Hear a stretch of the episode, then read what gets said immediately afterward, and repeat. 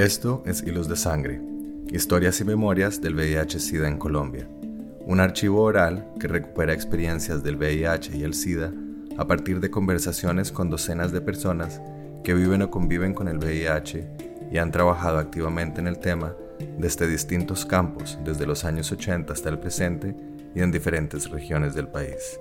Yo soy Carlos Mota. Y yo, Pablo Bedoya.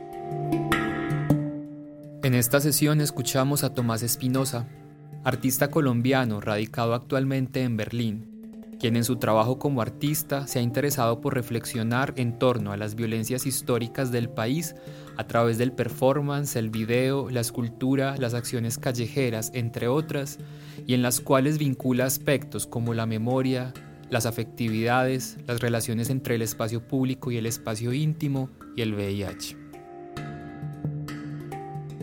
Eh, soy artista, vivo en Berlín hace 14 años, estudié en la Javeriana y en la Universidad de Artes de acá de Berlín. Eh, estuve cuatro años estudiando con Olafur Eliasson en su Instituto de Raum Experiment, eh, porque los espejos y la luz han sido algo que siempre me ha interesado y de la manera en la que también he contado mi obra, ¿no? De la que la he armado. Entonces, eh, trabajo con cerámica también, es otro material que me ha acompañado siempre. Eh, y que al principio fue raro porque era uno de los, de los pocos artistas que trabajaba con cerámica acá en Berlín. Ahora trabajan muchos con cerámica. Eh, y desde hace seis años estoy colaborando con la red comunitaria trans. Yo llegué allá con una pieza eh, que se llama Glory Hall, que fue como la primera instalación que hice en, en, Bogotá. Eh, y fue con la ayuda de ellas que yo pude hacer esa pieza.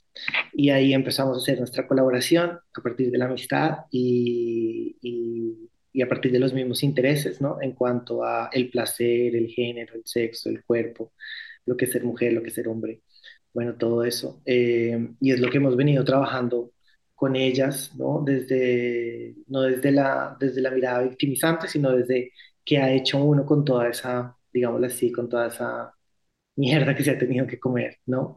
Eh, como trans, como, como persona sidosa, como activista social, bueno, como lo que sea. Eh, así como, eso es como a grandes rasgos, hago un poco de todo, sí, no, por eso digo artista, porque no, no sé cómo hago un poco de todo. Eh, siento que mi obra pertenece más como a la afuera que a la adentro.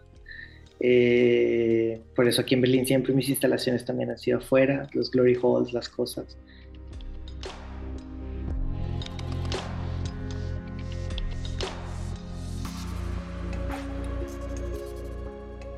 Yo empiezo en la fotografía en Colombia porque era un poco más, era como mi manera más, como más eh, camuflada de hablar de lo que quería hablar.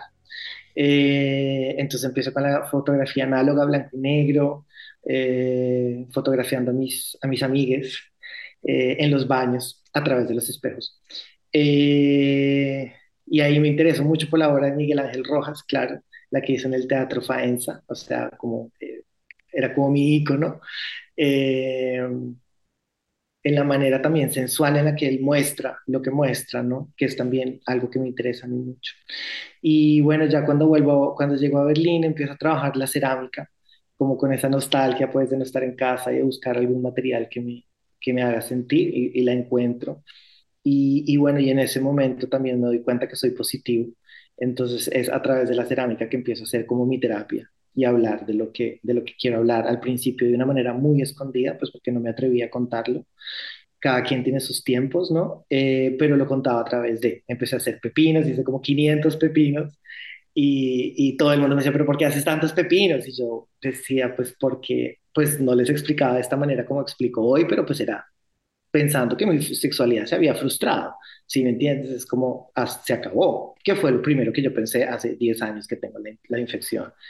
Fue mi médico que fue el que me fue enseñando, me fue diciendo, no, esto no se acabó, tranquilo, ta, ta, ta, ta, ta. Entonces, eh, pues en este, en, esta en este proceso empecé a hacer esto, empecé. y la cerámica también se volvió algo performativo porque sentía que, que, yo no hacía cosas como para mirar, sino para usar. Entonces eh, la saqué a los mercados, se la daba a la gente, se rompía, bueno, aparecieron diferentes acciones con esos pepinos. Eh, y paralelo siempre empecé a trabajar con espejos en la ciudad, ¿no? Empecé a hacer como una casita en espejos que se desaparecía, eh, que es esa casa como que nos lleva a cuestas, eh, pero que muestra, o sea, que refleja el interior, pero que no quiere mostrar el interior. Y esa casa se convirtió como en un laberinto que, que puse en el Tier Garden, que es un lugar de cruising. Eh, cosa que me empezó a interesar mucho cuando llegué acá, porque pues el cruising en Colombia un poco complicado por cuestiones de seguridad, aunque lo hay. Eh, en el Parque Nacional y bueno, otros lugares, pero, pero pues es, no es como tan, tan relax como acá, ¿no? Como, como un plan de ir un viernes, un jueves, un, un, miércoles, o sea, como que eso no, eh, y sobre todo en el verano. Y, y bueno, empecé a, a, explorar esos lugares, me parecieron súper interesantes, como, como, como eran de transgresor, como, como, como nosotros que nos han dejado solo esos lugares, los hemos transformado, ¿no? Siempre la oscuridad, la sombra, lo escondido, ta, ta, ta. Y empecé a averiguar, y esos, esos lugares como el Tier Garden y muchos otros son realmente históricos, ¿no? Son siempre los bordes de la ciudad. Entonces, es lo que hemos sido siempre, ¿no? Un borde, una frontera, algo de aquí, algo de allá. Entonces, eh, empecé a, hacer eso con el espejo, porque el espejo es también este lugar irreal, ¿no? Este, este lugar, este, este psicólogo también, el que te dice que eres o no eres, eh, con el que peleas o no peleas todas las mañanas, pero con el que te hace soñar igual. Eh, y bueno, el Glory Hall, porque pues, ajá, no sabes qué va a estar detrás. Entonces, estos, este laberinto de espejos me permitía eso, que la gente se escondiera, pudiera follar tranquila, viera también qué pasaba, o sea, era como también de protección, pero también permitía otros ángulos que normalmente no hay, ¿no? Entonces yo lo, lo, lo, puse ahí y lo dejé ahí hasta que, se lo, hasta que lo dañaron. Eh, y, fui, lo, fui foto, lo fui documentando a otra manera porque no quería llegar con cámara, no quería llegar con esas cosas, eh, sino lo fui más como a través de la escritura y del sonido. Y, de ahí he hecho esa instalación varias veces, hasta digamos el video, que fue el último que hice, eh, donde el sonido es mi propia experiencia de hacer cruising, o sea, es un micrófono que yo me, me, amarré mientras hacía cruising y, y, bueno, grababa y bueno, eso con, con diseño sonoro lo, lo, pusimos en el video. Eh, y por otro lado, pues viene eh, el trabajo con la red comunitaria, ¿no? Donde también hacemos performances, pero también hacemos esculturas, hemos hecho este inflable eh, eh, que hicimos para las marchas durante dos años, eh, pero también hemos hecho estas instalaciones donde se habla de las vidas trans, de los cuerpos trans, del placer trans, como todo eso que siempre se ha negado, que se ha tergiversado, que sobre todo en la sociedad colombiana, que es como súper morronga todavía en esas cuestiones. Entonces así es que hago de todo, ¿no? Ahorita me estoy interesando más en el sonido a, través de la última pieza que hice, ahorita estoy haciendo cosas de realidad aumentada, o sea, es como el medio siempre se, se, acopla a la idea que se tenga, ¿sí? Es, siempre, siempre va siendo así, como una exploración, eh, pero siempre teniendo esa línea, o sea, digamos, yo tengo trabajos como el de Glory Hall que habla del SIDA, pero no, ¿sí? O sea, es un lugar donde pues es, un lugar para contagiarse, ¿sí? Es un, pero es un lugar también de, de, goce, ¿no? O sea, es como también como, como ese goce siempre se nos ha se nos ha maldecido de alguna manera, ¿no? Si no es el SIDA, te mato, si no es te mato, es, eh, va a ser otra cosa, o sea, o, somos nosotros mismos contra nosotros mismos, o sea, siempre es ese placer como, como entendido, como algo malentendido, ¿no? Y ahí es donde yo me muevo, digámoslo así. Y por eso no tengo como una línea, sino siempre es como de aquí para allá, de allá para acá. Y parto, desde, y parto desde, desde, mi experiencia, ¿no? O sea, como, como lo que me toca a mí. Eh, yo no podría hablar de una zona cruising si no fuera, si no la utilizara, si no la conociera, si no la, si no la explorara, ¿sí? Como, como eso.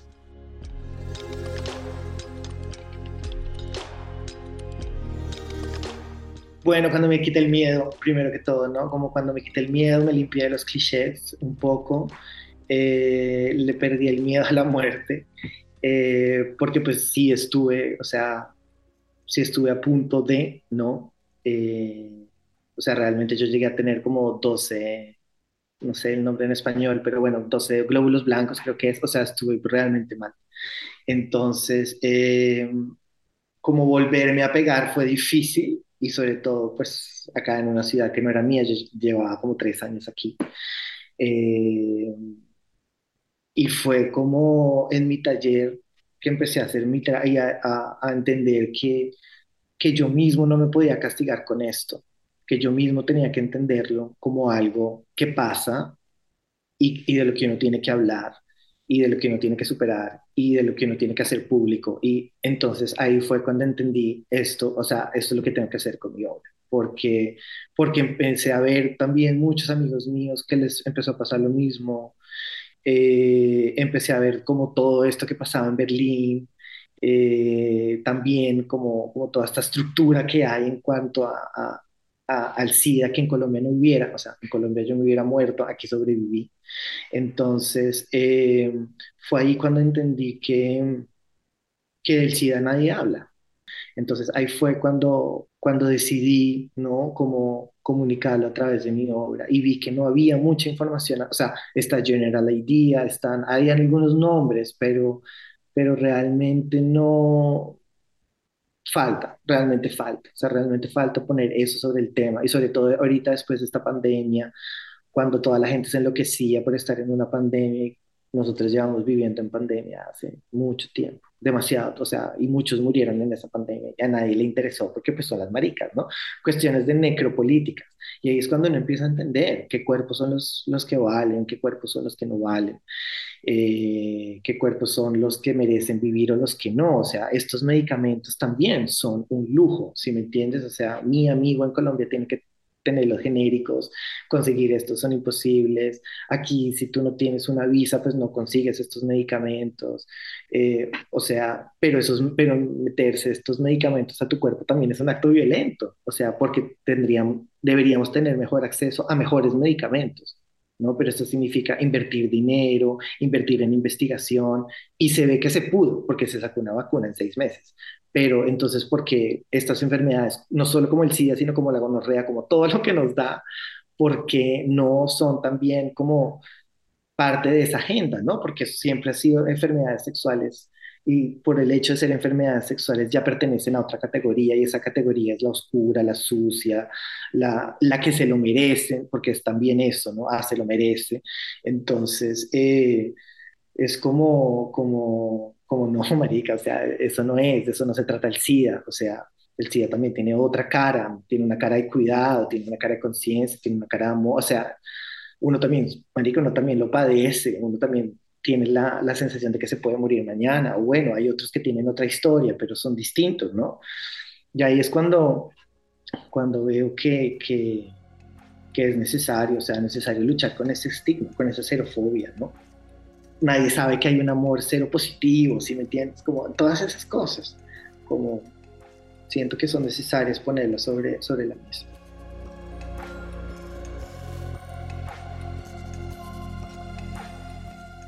Bueno, como digamos, en, en las del Glory Hall, haciendo referencia a estos espacios, ¿no? O sea, como lanzando la pregunta por qué la sexualidad se tiene que ejercer en estos lugares, por qué la sociedad nos ha dejado estos lugares. Eh, en la de Continuum también, ¿no? Como este deseo del cuerpo. Eh, hay una chica que, pues, que tiene VIH, que no lo quería decir, pero que lo, lo contó a través del arroz, a, a través de, de, de, otra historia, ¿no? A través de muchas simbologías. En, en, cuanto al material que trabajo, la cerámica es algo que se rompe, es algo frágil, eh, pero a la vez es algo duradero, ¿no? O sea, nosotros vemos restos de cerámica de culturas de hace millones de años. Entonces es como, como, como la, la, la cerámica es para mí una metáfora de la enfermedad. Es, es, como este tiempo que se necesita para hacerla, este cuidado que se necesita para que para que llegue, eh, después el cuidado que hay que tenerla para que no se rompa, pero igual tiene su, su fuerza en sí, eh, se demora mucho en, en, volverse polvo, ¿no? Como, pero se vuelve, se vuelve polvo, se vuelve tierra, o sea, es como, como ahí encuentro la, la, la metáfora y, y digamos en otras esculturas que tengo, que son como una fruta que yo me inventé, que es como una cosa que no tiene sexo, eh, que no lo puse ahí en el, en el portafolio, eh, también, o sea, hablo, siento que no es necesario como que, que sea la bandera, la primera bandera que diga, uy, hablo del SIDA, sino siento que es como porque la gente se va a, porque la gente se va a repeler. Siento que es necesario como, como como endulzarlos y, irse los metiendo de a poquito, ¿sí? Y me ha pasado con las pepas, ¿no? Cuando la gente, o sea, cuando las, la gente me pregunta de qué son y les cuento son antirretrovirales y como, ah, el PrEP, no, no, el PrEP es una cosa completamente distinta, los antirretrovirales, ta, ta, ta, ta, ta, ¿no? Entonces es como, ah, ah, ah, ¿y tú tienes? sí, ¿y tú tienes VIH? Es como, sí, sí, tengo VIH. Entonces es como, como, como esa manera también de, de, comunicarlo normalmente, si me entiendes, la gente queda un poco friqueada, pero, pero pues así, así, o sea, es así, ¿no? Y es como, como también hacerles entender, ¿no? Como lo, lo, lo importante que es hablar de eso, ¿no? Uno no se, no se mata porque tiene el virus, uno no se muere porque tiene el virus, uno se mata porque no sabe. Si uno se muere porque no sabe, realmente.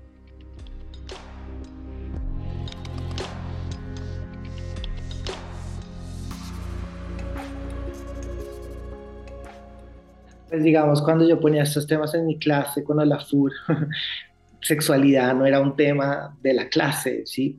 sobre todo con Olafur, que habla de, de los resources, del el environment, de la madre tierra, de, bueno, de la luz, de la energía, de la cosa física, y yo le llegaba como con el cruising en el Tiergarten, era como una cosa que rompía completamente el status quo de la clase, ¿no? Y porque tocaba empezar a, a definir desde que era cruising, porque nadie tenía ni idea. Y hay mucha gente tampoco ni tenía ni idea ni siquiera que era un glory hall. Entonces tocaba empezar a, bueno, el cruise en el lugar donde se cuentan los hombres en público para hacer, oh, no, ah, sí, yo había oído algo en el periódico acerca del Tiergarten, porque eso es como lo, lo que la gente más o menos sabe aquí en Berlín, Tiergarten, ahí es donde los maricas se encuentran a, a, a follar.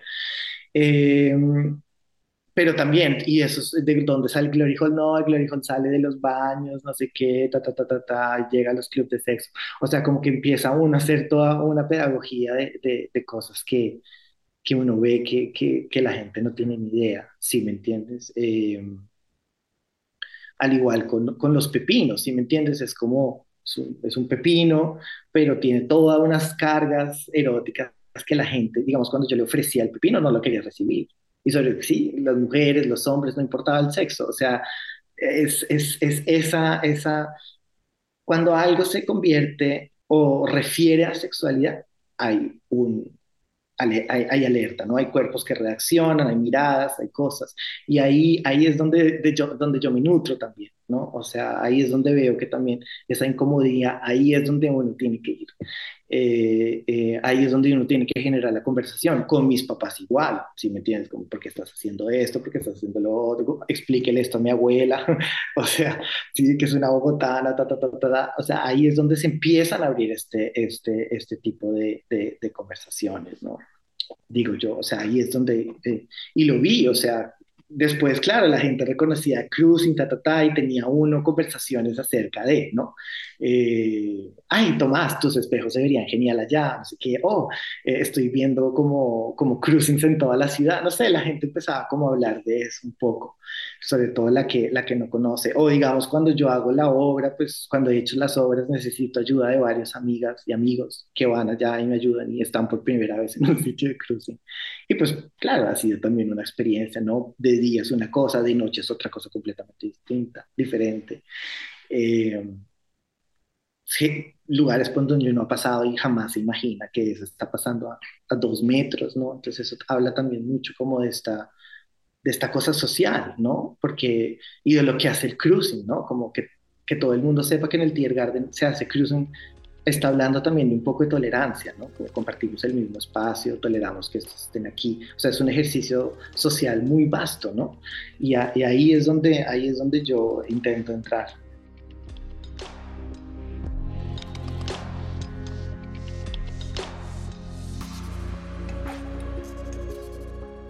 Como dice Daniela, y aquí la cito, pero es que me encanta como ella lo dice, o sea, a la marica le bolean por sidosa, por travesti, por puta, por maricona, o sea, le bolean por todo eso. El SIDA es algo que siempre va a estar ahí, o sea, es algo que uno no puede que uno no puede separar, ¿no? Por, por el mismo momento en que si uno lo separa, ya lo estigmatiza. Eh, entonces, eh, bueno, esta conversación, como te digo, nació de ese Glory Hall eh, que yo quería poner ahí en, el Santa Fe y pues para que no me mataran necesitaba quien me cuidara y con, entramos en contacto con las chicas de la red y pues obviamente me preguntaron qué iba a hacer, qué por qué, esto fueron como semanas de ir allá a contarles, eh, ver también ellas qué pensaban, ¿no? Y, y, ahí fue donde me enteré como, como esa relación que ellas tienen con el espejo también, tan especial, es el que las juzga, es el que les, les, les, dice, sí, son mujeres, no, son mujeres, es con el que peleas todo el tiempo, pero es ese mundo, ese, ese, ese que es eso que también deseas, ¿no? Tú deseas que ese espejo te diga que te ves linda, que te ves o lindo, bueno, como sea. Entonces, eh, y, ese, y, ellas también, el Glory Hall, pues sabían que era el Glory Hall, pero, pero hablaban también de ese hueco, de esa genitalidad absurda, que, que, todo el mundo solo se refiere, es como a esa parte y se olvida de todo lo otro. Eh, como, y sobre todo en ese contexto colombiano, que es como tan, tan, tan asfixiada a, lo genital, eh, dicho por ellas. Entonces, eh, cuando llevábamos este espejo a la calle, pues se oían también las mismas historias de otras chicas, ¿no? Eh, se empezaba a hablar de sexualidad y pues esa es la idea de la pieza, o sea, es una pieza que no es como tanto que alguien la vaya a usar en el sentido que, que es un glory hole, pero es como que hace esto aquí que es lo mismo de la sexualidad, ¿no? Está por todas partes, lo que pasa es que no la queremos ver o la vemos de manera distinta.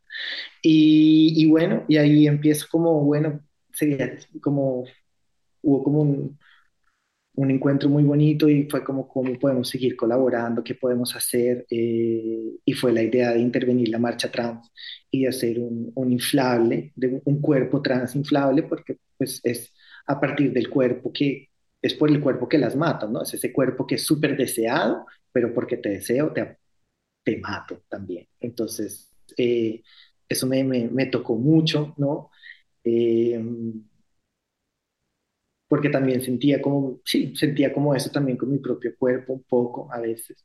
Eh, ese cuerpo que, es, que uno puede también ir moldeando como uno quiera, ir cambiando que también es frágil, entonces por eso era como, era gigante y podía parar la calle, pero pues si tú le ponías una puntilla, chao, ya moría. O sea, había un hueco y se iba desinflando, ¿no? O sea, siempre todo lo que hago tiene que ver como con eso y yo creo que eso también es mucho reflejado con el VIH y con mi estado, ¿no? Uno no sabe hasta qué punto se le acaba de el aire.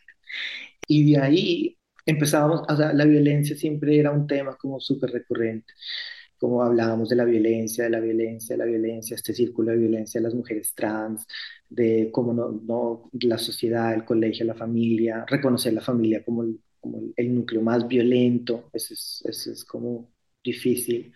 Eh, y ahí dijimos como, uff, cómo, cómo poder contar toda esta violencia. al principio fue como enfocarse en la violencia del conflicto armado, porque no se hablaba, son temas de los que no se hablaba, cómo, cómo afecta el conflicto armado a las mujeres trans o a los hombres trans. Y, y ahí fue cuando yo, había, la red comunitaria tenía un grupo eh, al que le estaban ayudando a, a, reconocerse como víctimas del conflicto, ta, ta, ta. Pero pues tú sabes, la, la, pues la, la las leyes colombianas no es que sirvan mucho y van, o sea, las leyes se limitan hasta un punto y de ahí para allá no van. Entonces, ¿dónde queda la reparación? O sea, a una víctima le pueden dar 100 millones de pesos, 30, 20, 10, pero pues eso no te va a reparar absolutamente nada de lo que has vivido. ¿Cómo poder que estas chicas eh, transmuten todo eso? ¿no? Entonces fue a través de la comida, porque la red comunitaria trans fue creada a través de la comida. Eh, la comida a través de, digamos, con los pepinos, con los no sé qué, con las siempre me ha acompañado también. Entonces fue como intentemos contar, o sea, intentemos contar estas historias a través de la comida para igual que las chicas tengan un, como, una vía, como una vía linda de llegar a su pasado. Y así fue. Empezamos a, explorar estas, estas memorias y cada quien se convirtió en este alimento que, que consiguió.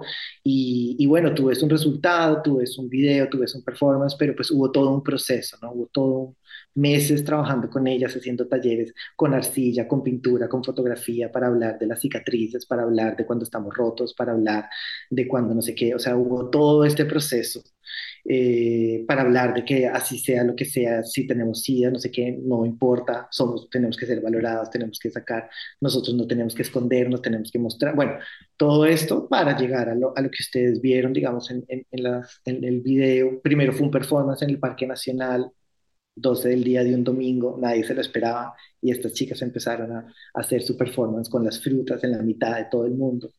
Eh, hubo gente que lloraba, o sea, fue muy, muy fuerte y de ahí lo, lo, lo llevamos al video y sentimos que, que, es un archivo que queremos seguir, que queremos seguir trabajando, porque es, es un archivo, es, un, es, una manera distinta de hacer archivo y, y no una cosa, un, un mamotreto de papel que nadie va a leer y sobre todo nunca va a llegar a las calles del Santa Fe, ¿no? Entonces, eh, así, así, y pues digamos, ahorita queremos hacer precisamente un manifiesto del VIH, porque eh, lo sentimos necesario, ¿sí? Eh, después de lo que le pasó a Alejandra Monopuco, que murió por, no por COVID, sino por SIDA.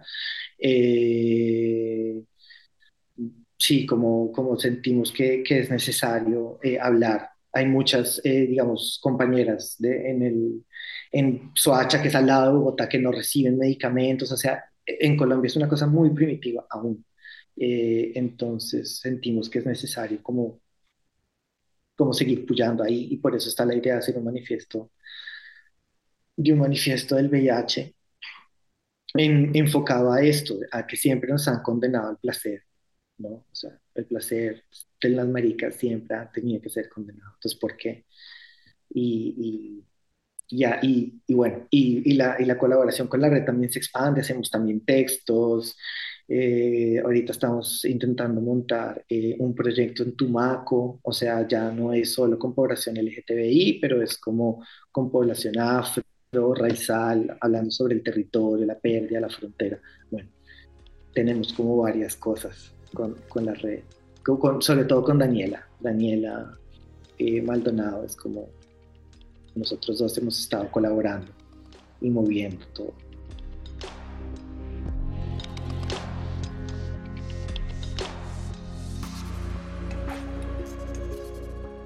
Las políticas públicas no están enfocadas realmente a, a, una prevención y capacitación del VIH. Se piensa que repartiendo condones ya está y, y eso, es un gran, eso es un gran error, si me entiendes. Eh, a pesar de que ayuda, porque pues la compañera no tiene para el condón, pero no tiene que parar ahí, ¿sí? ¿Dónde están las pruebas? ¿Dónde están los medicamentos? ¿Dónde está el acceso?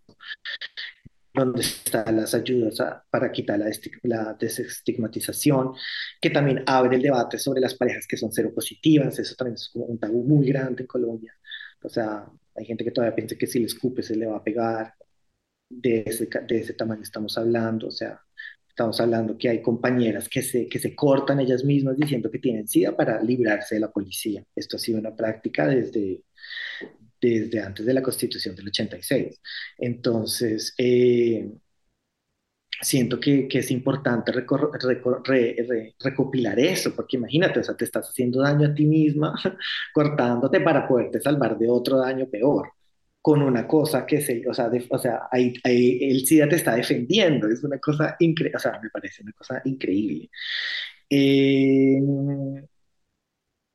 el derecho al placer, o sea, el derecho a, digamos, eh, ahorita que mataron a este muchachito de 21 años, eh, si me entiendes, es como, o sea, uno quiere echarse un polvo porque tiene que morir, ¿no? Y de, lo, y de la misma manera es, es el SIDA, o sea, el SIDA a ti no te mata, te mata, es la desinformación que hay acerca de, ¿no? El estigma eh, el no poder, digamos, en, en el Chocó en, en, eh, o en Tumaco, no poder irse uno a hacer una prueba porque el de la prueba es amiga de todo el mundo y le va a contar que tú te estás haciendo una prueba del SIDA o de enfermedades venéreas. O sea, esto, esto es, es ilógico porque esto son unas violencias. Eh, muy impregnadas en contra de eso. O sea, es un miedo que, que no te permite salir de ese miedo, ¿sí me entiendes?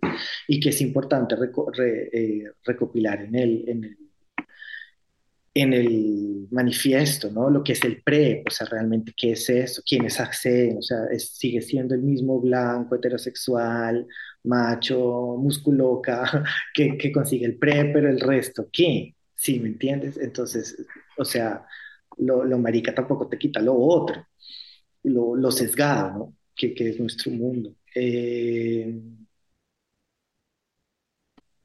hablar también del SIDA no desde la muerte, sino desde la cura. Eso también es súper importante. O sea, ya están los medicamentos, ya están las terapias, ya están los procesos, ya O sea, ¿por qué no empezamos a hablar del VIH desde ahí y no desde la muerte, la estigmatización, la loca que se va a morir sola, ta, ta, ta? Eso es súper importante. Ese cambio es súper importante.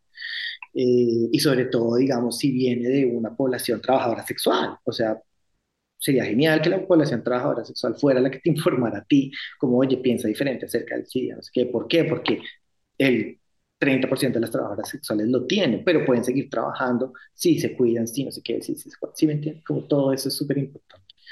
Eh, retomarlo, la familia, ¿no? O sea, como por Dios, la familia es lo más violento, imagínate en cuestiones de SIDA, o sea, esto también explota.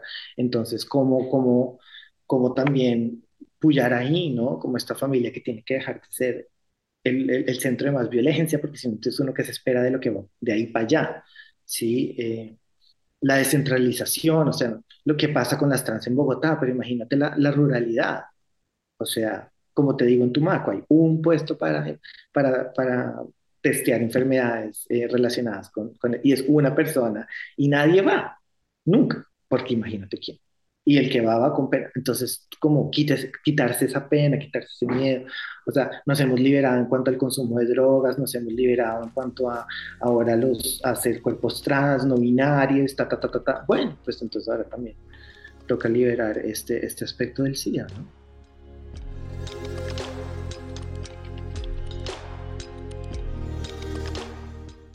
Siento que me muevo como en diferentes medios ¿sí? Eh, en el que menos me muevo es en el artístico. Eh, sí, como me interesan mucho partir del proceso, eh, de, procesos de, base. Sí, siento que, no, no, no, estoy enfocado como que a exponer y ta, ta, ta, ta, ta. Siento que, que, que me interesa más los, lo otro, ¿no? Como estos procesos, tener el tiempo de, de, investigar, de examinar, de mirar, de, de, realmente entender qué es lo que está pasando, en dónde es que uno puede hacer el, el, el, punto y de qué manera, porque a veces, claro, uno tiene la oportunidad de hacerlo, pero es el lenguaje el que, el que uno tiene que usar para que realmente el mensaje sea efectivo. Eh, he hecho colaboraciones con, sí, con museos, pero hago colaboraciones también con, con grupos, digamos, acá en Berlín, como el Golitza Park, que son de Senegal, eh, y, trabajan vendiendo marihuana. Em, y, y, esos son los públicos que realmente me interesan, ¿no? Porque, porque ahí también hay, o sea, ahí también hay o sea, en estos grupos se habla mucho de ser decolonial y ser ta, ta, ta, pero ser decolonial y ser ta, ta, ta también significa tener una postura sobre el trabajo sexual, también significa tener una postura sobre gente con también significa tener una postura con las personas trans, ¿no? Como todo eso va en conjunto y no mucha gente la entiende. Entonces me parece que, que, que, ahí es donde me gusta, me gusta mover. Eh, he hecho, pues tenía una pareja holandesa con la que hicimos varias colaboraciones, fue como con los, con los inflables, que nos movimos bastante con, con Arthur.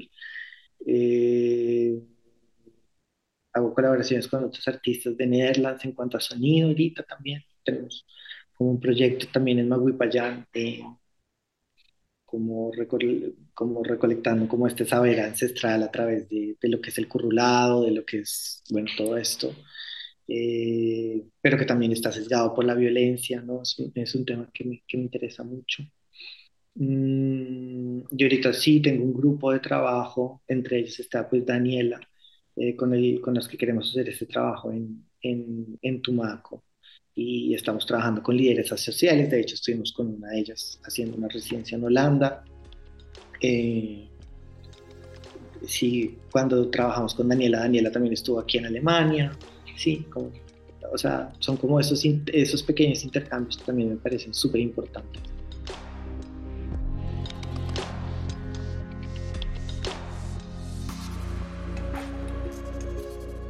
Yo veo el futuro es en esa base comunal, me interesa mucho, es, es hacer esos proyectos en donde eh, se involucre comunidad, se pueda trabajar en la misma línea y se trabaje desde la urgencia, como una reparación. Eh, y yo creo que, según como dice Mariela, que es una lideresa social de Tumaco, es en las manos de, de los artistas que está eso, o sea, como abrir esos espacios de, de de diálogo, abrir esos, eh, esos espacios de, ensayo y error que son súper importantes, no todo tiene que ser perfecto, el error también es súper importante. Eh, y, ahí, está la, eh, ahí hay un potencial creativo enorme, o sea, realmente a mí me interesa más como el espacio público, como qué intervenciones, acciones, performances, cosas pueden pueden suceder en el espacio público donde uno no tiene un espectador, sino donde todo el mundo es espectador, pertenece a. Eh, no vas pensando que vas a ver eso, sino de pronto aparece. Eso es lo que, es lo que a mí me, me, interesa.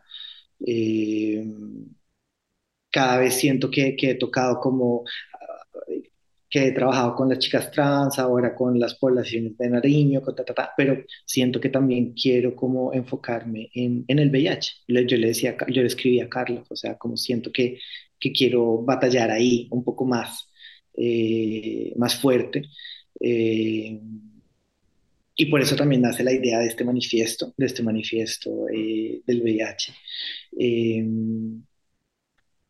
y un mundo posible, mi fue madre, no, eso es, o sea, es como, no sé, no sé, tenemos que sacudir demasiadas estructuras, o sea, un mundo que sacuda estructuras, porque, que se pregunte el, por qué existen, porque, porque son, son cosas que, que hemos como adquirido y normalizado y si te pones a pensar son súper absurdas eh, eh, y van en contra de lo que realmente somos, ¿no?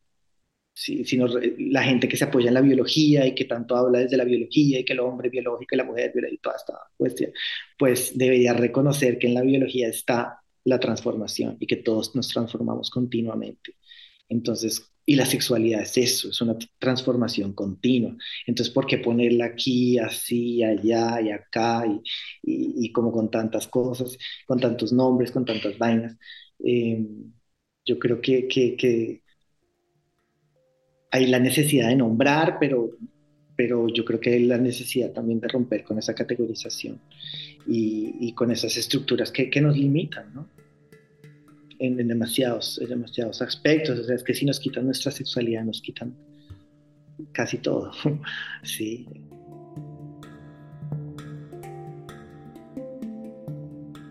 Hilos de Sangre, historias y memorias del VIH-Sida en Colombia es un proyecto de Carlos Mota y Pablo Bedoya. Edición de audios, Juan Camilo Ortiz. Con apoyo de Penn Mellon Just Futures Initiative, Museo de Arte Moderno de Bogotá y Grupo de Investigación en Intervención Social, Universidad de Antioquia.